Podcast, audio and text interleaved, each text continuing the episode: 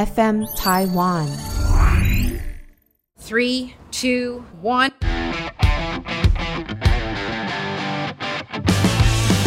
当老板真的超自由吗？想上班就上班，想做什么就做什么。老板叶问，从老板最初的商业洞悉，打造品牌，经营决策，不保留都在这。接下来内容，你准备好了吗？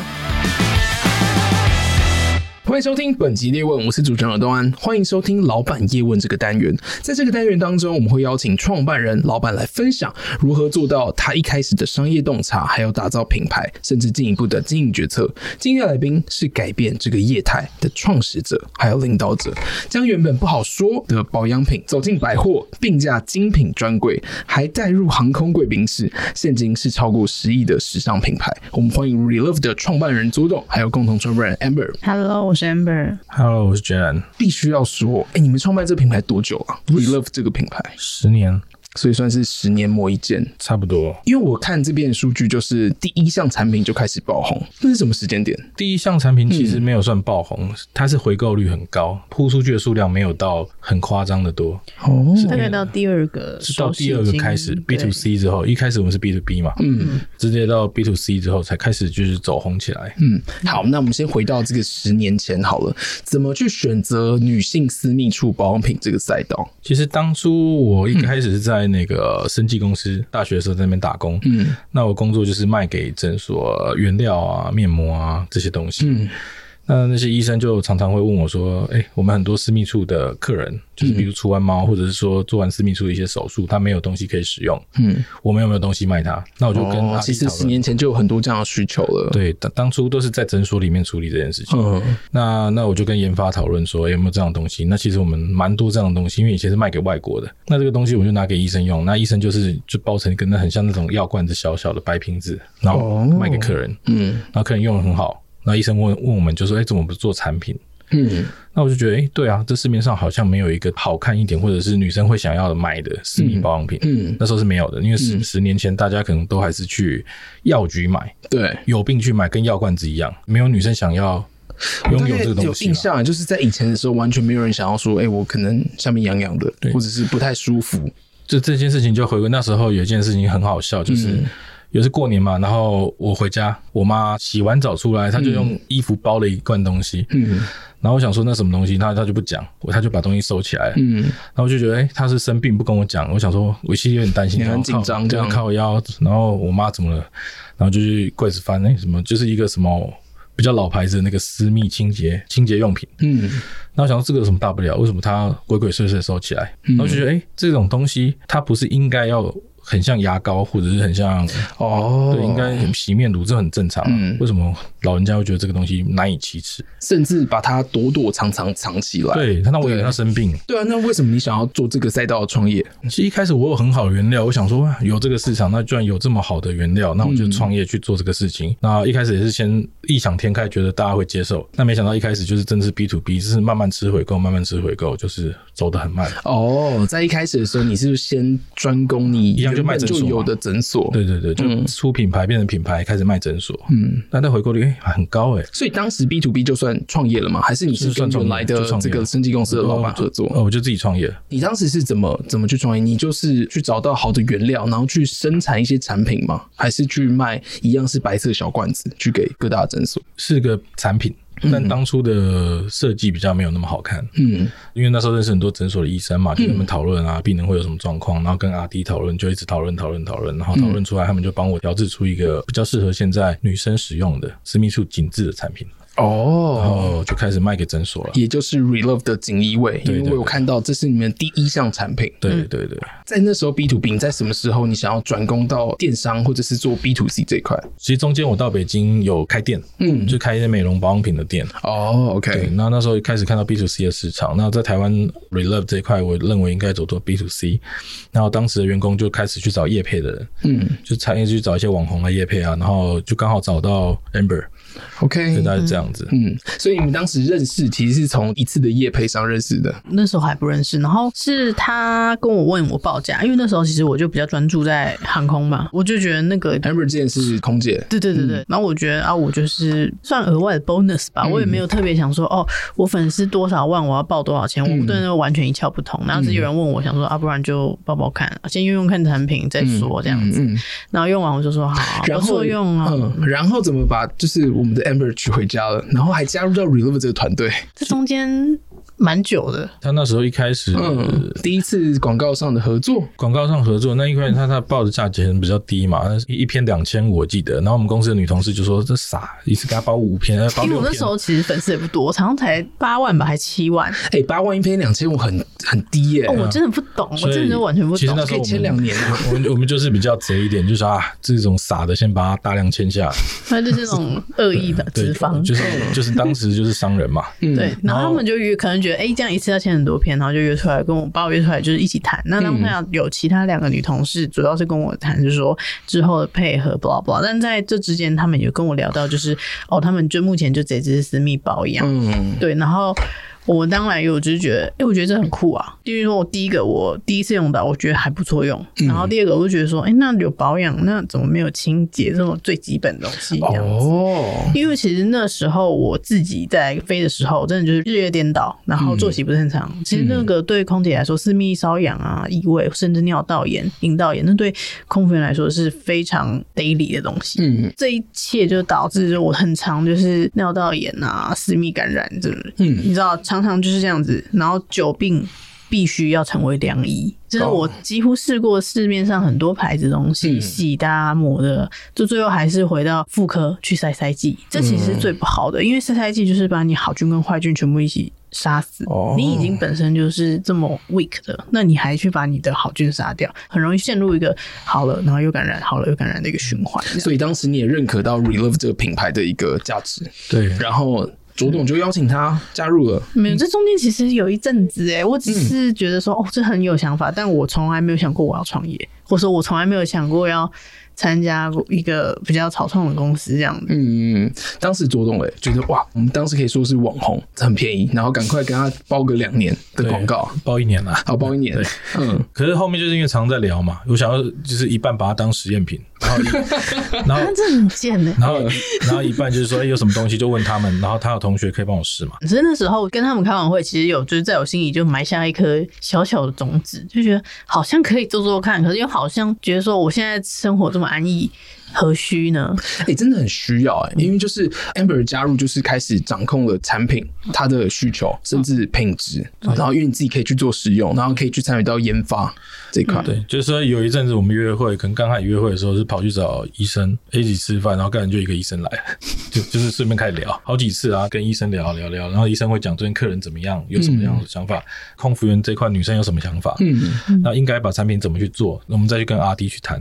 嗯，对，就一直这样，一直 run run run run run，然后 run 出很多产品，所以真的就是真的是把你当试验品，也不是试验品，就是最好的一个反馈。我自己也想把自己治好吧，对啊，等于就是说，对啊，我用完我会跟他们说，我觉得哪里不 OK 不 OK，然后我会去调整，因为我自己用的东西，我自认为都不会到太差，嗯、所以我如果说真的是自己要做出来的东西，我觉得它必须是要一等一的东西。那你怎么做到现在百货精品专柜，甚至航空公司，甚至还有旅游业，然后一些大集团？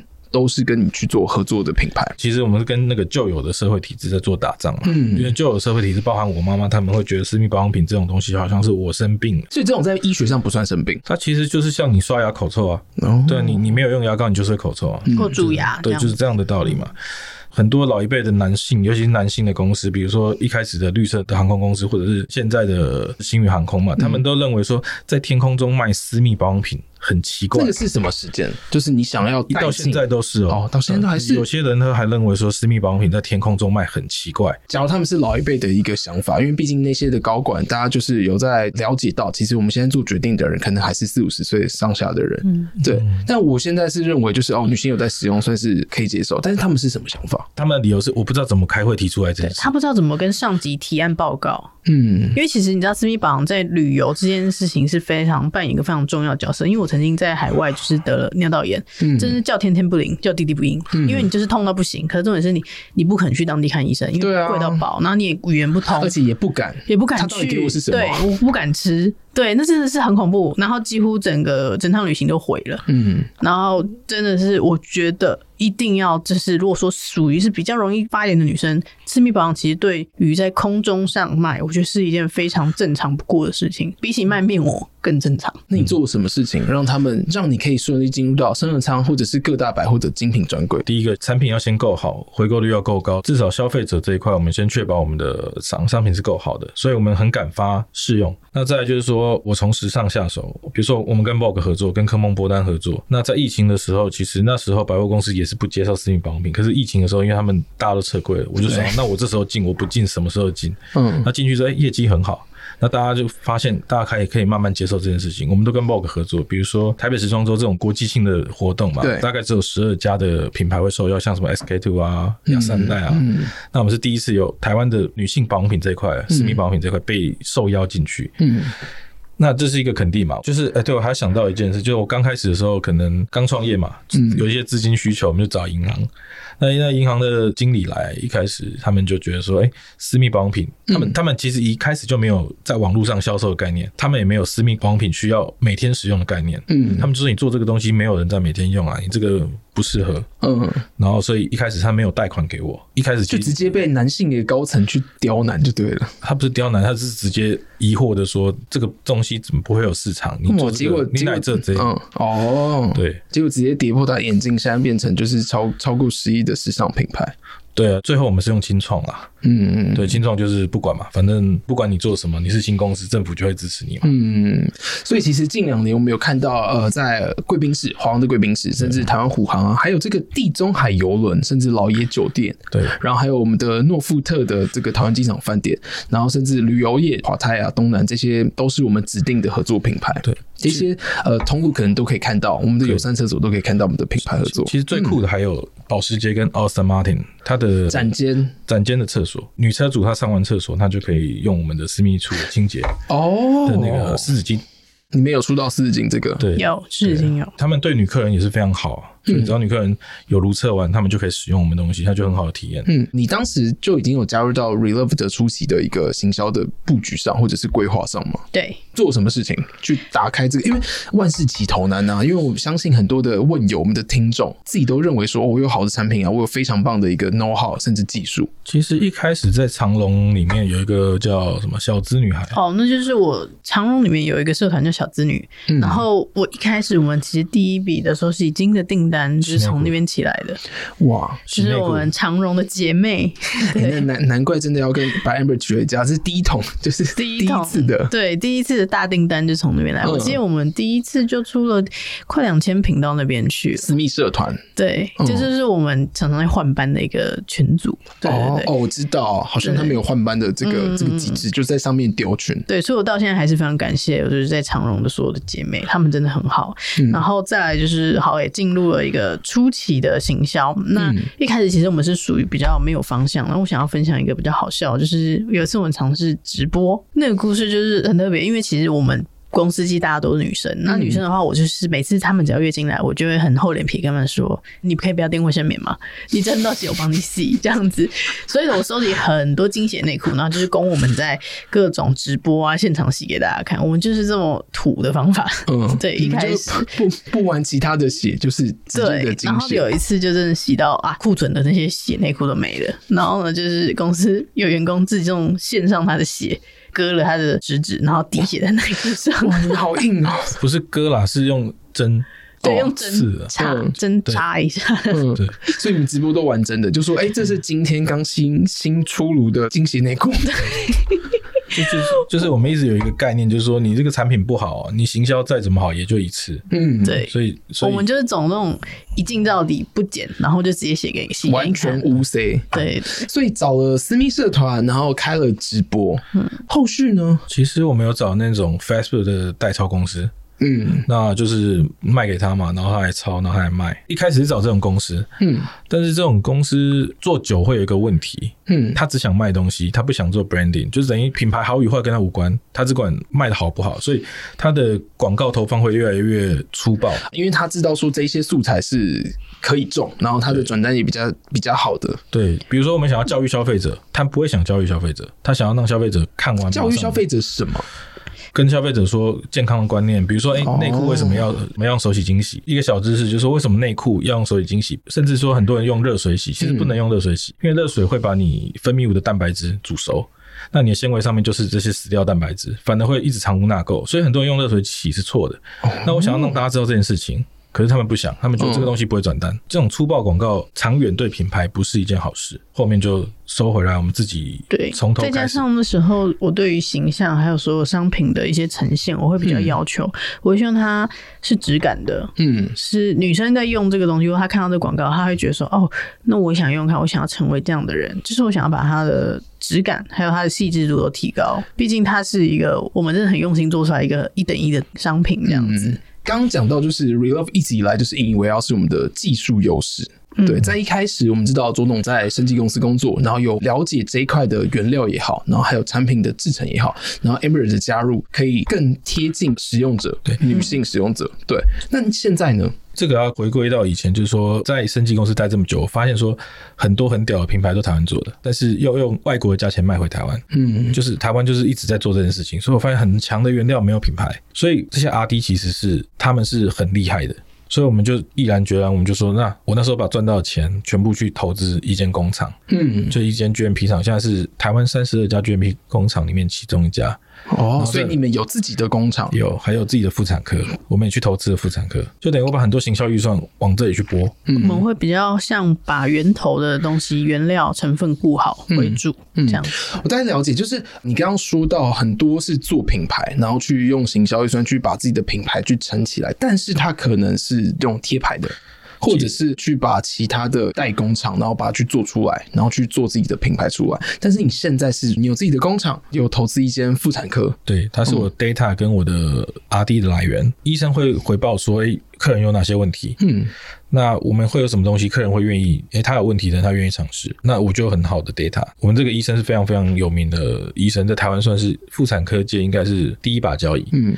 那他很多徒子徒孙也会愿意去帮我们去分析一些事情。哦。对，那这样我爸他也是美容系的教授，嗯，那他的一些同事啊也会给我很多意见，跟帮我做一些实验，嗯，就是他们是台中科技大学美容系，所以这样的情况下，其实我的 data 跟我的 RD 这一块是非常强的。嗯，回归到行销这一块，我们就可以降低很多行销成本，因为我只要东西，我我应该说我们后面反的是用发出去给大家试用，大家用完喜欢，嗯。那我们上面会有一个折扣码，而且我发现这个使用率高达百分之七十。我不怕人家用，你只要碰到，你就一定。你一开始不需要去打太多的广告，就是让别人来去试用。我们到处跟很多可能现大型现场或者是品牌去 crossover，去提升一一下我们的品牌高度。那消费者看到，他觉得，嗯，是跟我熟悉的品牌一起 crossover，那我可以试用看看。哦，所以这也就是在你们跟这个原本的代操公司接触合作之后，你们就是主打这一块。当然，原本广告我们当然也是自己 in house 的自己用。也没有在委外了，我们现在全部都自己来。嗯、那再加上，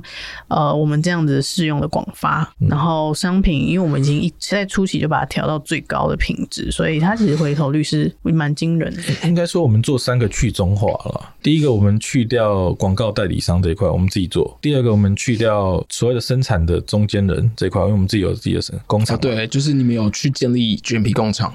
对，然后我们去掉经销商这一块，嗯、我们直接 B to C。比如说以前工厂要赚你百分之三十，嗯，广告商要赚你百分之二十，嗯，然后经销商也要赚你个百分之三十，这样你就只剩二十 percent。对，嗯，那我们把这个都去掉，我们可以让我的售价下降，品质提高，而且我们不会被经销商绑架。我那时候在生技公司的时候，很多问题就是很多保养品品牌它会被经销商绑架。比如说我官方要做活动，我官方想要回馈给消费者的时候，北部经销商不愿意啊。他说：“这样我赚比较少。”南部经销商不愿意，那三个经销商不愿意，他做不了。嗯嗯，等于是他得让这三个经销商同时点头。对，所以他们是被绑架，他们自己做不了活动。哦，那我大概懂意思，就是像你刚刚讲的，就是把所有的事情拉回到你 in-house 去解决到中间商的去去中间商这一块。对，以前是 B to B to C 嘛，现在就是 B to C。这样子是最简单的。嗯，因为 data 是你的，你让中间商处理以后，data 也是他的啊，所以其实去中化我觉得是未来的趋势啊。其实我们之前遇到那种康是美带上公司，然后他们也是帮你带上，这是要做活动，他没钱。因为要压更多货，他没钱，他不愿意压，他他选择康世美要跟他交货，他他不要。嗯，为什么？因为他钱不够压那么多货。不然就是说，我们想要放到第一层的成价，他说他不要，因为他这样没利润。哦，因为对这一支产品来说，可能不是他们最好的一个利润来源，这样。对，就直接被他打绑架，他都会自己去抓利润啊。嗯，他就用他我他的进价去算，然后他在康世美的售价。那不可能，中间会有这么多利润让他去做比较抢眼，或是曝光，或是任何广告。嗯，就是我有追踪 Amber，我们常看到就是呃，你们有带员工一起出去玩。对对，而且甚至称为叫做你们每一年都会带同事们去国外办公，海外办公。对啊，对，在海外办公的话，我们在办公之前我们会做一个小会议，就是说，哎，我们在办公期间，我们会在海外进行一些商品的拍摄。哦，对，我们都会先计划好，okay, 把商社带出去，对，把商社都带出去，然后边拍摄，然后也边工作这样子。因为其实我觉得，在一个放松的地方，员工他们身心灵都会很开阔。所以这个算是你们的一个员工的培训吗？我们的创意团。团队跟我们的研发团队，他就会出国去看不一样的东西，就是他们会看很多东西，所以他我们是把全世界很好的东西带回台湾，嗯，然后用台湾很好的研发技术，再变成我们的品牌，给消费者用到最好的东西嘛。那你说算是海外办公，其实大家就是在那边两个礼拜，嗯，说真的，如果说请个外模来台湾的钱，我们这边可以拍一整个礼拜，还有只是说整个售价。一样去中化，去中化，不然他一样会把外模叫过来，然后用一堆钱一样中间费用。叠给你，然后我们直接过去，直接可以拍好几场。对，我们拍到最好为止。也请过外模啊，嗯，收了一笔很高的费用。就外模怎么来，你知道吗？搭捷运来，他们连计程车费都不给的。那对于你们员工培训，你还有什么样的一个计划？上班时间，我们的时间会比别人晚，比如我们十点半才上班，那大概六点半后事情做完自由下班。我们不希望员工浪费太多时间在赛车上面。嗯。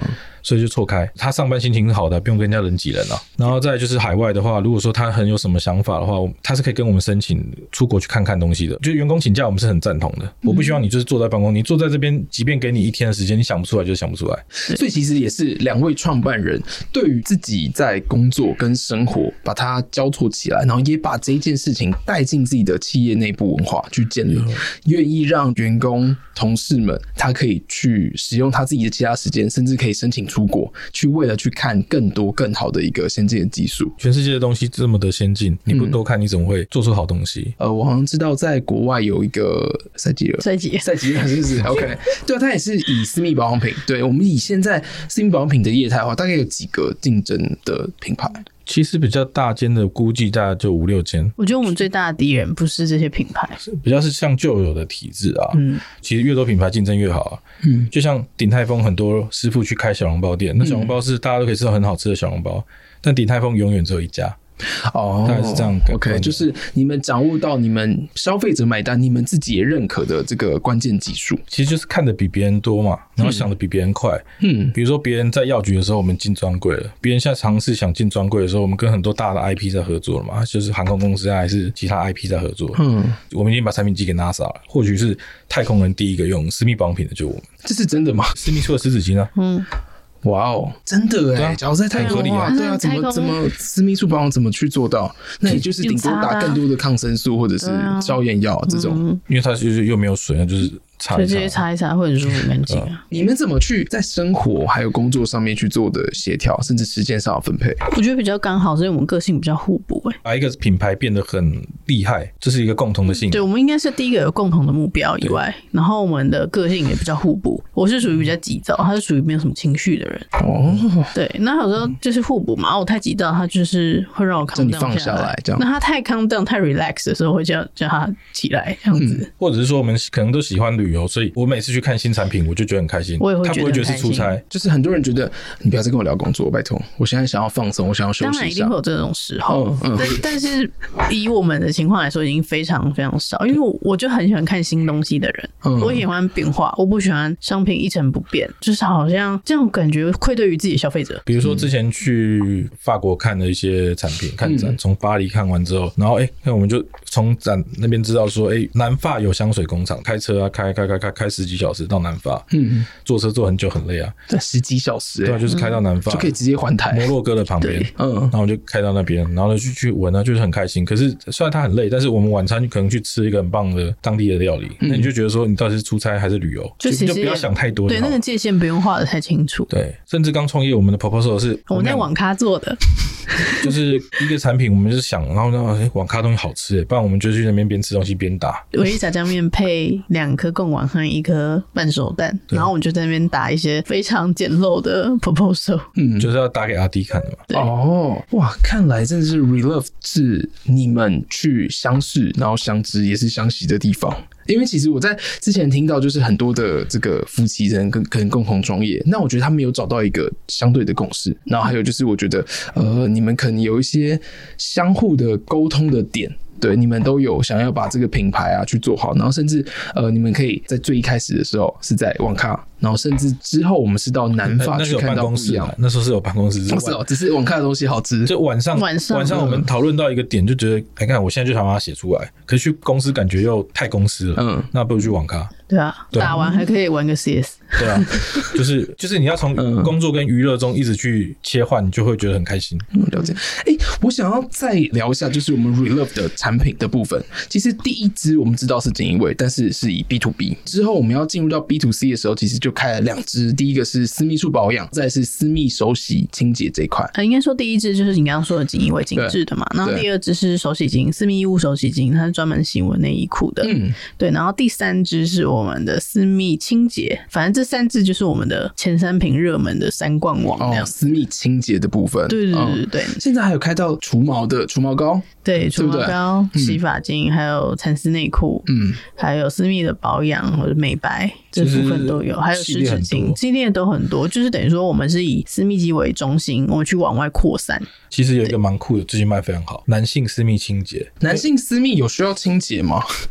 呃，它是外外外放的。还是你现在就是认为就是哎、欸，你们怎么会有这种想法？分两种啊来说，一个是尊重他的另一半，因为他在外面沾到尿，但你回家是另外一半 得去承受嘛。那他他好歹把自己去给洗干净。对，因为而且男生那边其实很多皱褶，对，他有没有好好翻开洗，或者他有异味？如果他真的没有好好洗，没有用到什么抗菌好的东西去除异味的东西，那他在跟另一半亲密行为的时候，其实是很不尊重另一半的。因为肥皂洗掉是油脂啊，他他洗掉不是细菌啊，我们洗掉是细菌，所以。它的味道才会减轻掉，因为现在就是台湾是多元社会嘛。嗯，其实我们公司一直也蛮支持的。多元社会其实男性的同志朋友，嗯，非常非常注重这一块。嗯，他们尤其之注重，嗯，要把它整理好、清理好。我们有一个组合卖特别好，就是除毛组配一支男性私密洗。就是我们的同志朋友，他们非常喜欢这一组。就我们在后台数据看到的是这样。嗯，我觉得不一定是同志朋友，我觉得男性其实都应该。我觉得现在感觉好像女权意识抬头，嗯，对。然后我们就会想办法要把自己整理好。因为我觉得这个真的是可以好好试一下。跟很多直男会觉得，嗯，我干嘛许？可是他老婆觉得你就是要洗啊。所以很多其实老婆买给老公这样用，就像妈妈觉得你会冷。哦，有一种老婆觉得你脏，对，你就要洗。对。所以现在就是销售也是日渐成长，大家也都接受这件事情。应该是说女生买给男生比例很高，跟男同志非常的在意这这一块啊。因为我们现在经历过疫情的期间，然后甚至二零二三今年也算是疫后，做了很多线下的一个通路去拓点啊，或者是专柜啊。那你在未来你们的展望是什么？你们现在已经可以说是私密处保养，不论男性女性，已经可以做到是在台湾地区的领导地位了。那未来呢？你们有什么计划？当然就跨国喽。其实我们东南亚一直有在销售。我目前，然后我们往跨国的布局的话，是以大马。马来西亚大马，大马，大马是不是？马来西亚 最近风声鹤唳，现在时间是十一月八号。我们是没有。以马来西亚为最大宗，那像业绩是非常好，在日本、香港、澳门这样子。那我们当然是未来展望是希望更跨出去。最最近是那个美国 Amazon 我们也过去了。其实华人社会啦，因为就是我们是比较针对亚洲的女性去，尤其是东南亚这比较热的地方的女性去做一些哦。对开发的，嗯、对，因为国外的东西有时候可能是比较白人体质，白人体质它偏干嘛，嗯，所以它的尤其冬天，对对，它配方跟台湾人用的完全不一样。那时候为什么我私密肌发炎、为什么反反复复，然后又洗也洗不好，治也治不好？其实我发现很大原因就是在于这些品牌是国外开发，国外的天气是干冷，嗯，那台湾是闷热潮湿，就跟我们的这个化妆品一样，对，没错，保养品、美妆品，有时候真的不是舶来品就好，就是真的要为专为它我们的气候去开发。如果说我们今天的气候跟那个舶来品的气候是一样的话，那我觉得可能效果也会不错。嗯，对，这真的是有。但是很多品牌都只有注意到美妆，没有注意到私密肌，所以在这个也就是当时你觉得 Relove 非常好的一个鉴别的地方。对，我就觉得这是我一个切入点，因为毕竟我都用过，然后最后我就发现，嗯，应该不是他们不好，是我们根本生长的气候就是不一样。哦，了解。诶、欸，那我现在想要回归到卓董的部分，十年前你就创业了，假如你现在给十年前一个建议，你会给自己什么样的建议？当然，我觉得听众朋友听到可能也会有所收获啊。如果说你有点经济能力的话，就说你不用拿钱回家，那你真的可以放胆一试。那如果说你真的是没有经济能力的话，那你至少要说服有经济能力的人投资你，给自己一个时间。如果有有办法成功，那就成功；不能成功的话，至少你没有后悔过啦。对，我觉得给自己一个时间。如果真的失败了，我开 Uber 开还是我呃不能这样讲 Uber。对，可是他以前真的这样跟我讲过，嗯。我就跟我说，你失败怎么办？然后就吵架，然后他说不然这样我要开计程车也会养你啦。哦。是没错啊，就是你就是给自己一个时间，就任何事情没有百分之百成功了，但是你没有试一定不会成功。所以，假如你有创业的梦，你有这样想法的话，你就是姑且让自己一试，然后当然也要去做好最坏的打算。你要计划一个在你失败后你饿不死的情况下去做创业。比如说你失败了，你家里至少有东西给你吃，OK，那你去创业。嗯，但如果你失败，你家可能没有东西吃了，那我觉得你还是先赚到那笔钱再去创业。OK，我懂意思。简单来说叫做。放胆一次，不要给自己有后悔的余地。对，OK，感谢今天两位，真的卓董还有我们的 Amber 来到我们叶问的现场，我觉得分享真的是很深入，然后还有很多故事。对，谢谢两位，也希望收听的各位有所收获啊，谢谢大家，OK，谢谢大家，拜拜。Hello，各位问友，本集有收获吗？想请大家到收听的平台 Apple Podcast、Spotify。给我五星好评，也加上评论哦！小小的支持就是团队大大的鼓励。另外，你或身边的朋友有各行业新奇的故事吗？也期待可以邀请到叶问的节目来哦。或者是你有想听什么主题建议，甚至合作，都欢迎私讯我自己的 IG Rock Elvis R O C K E L V I S，或者是寄信资讯栏有 email 的连接，我们都会好好看大家的讯息。谢谢大家，希望大家会喜欢。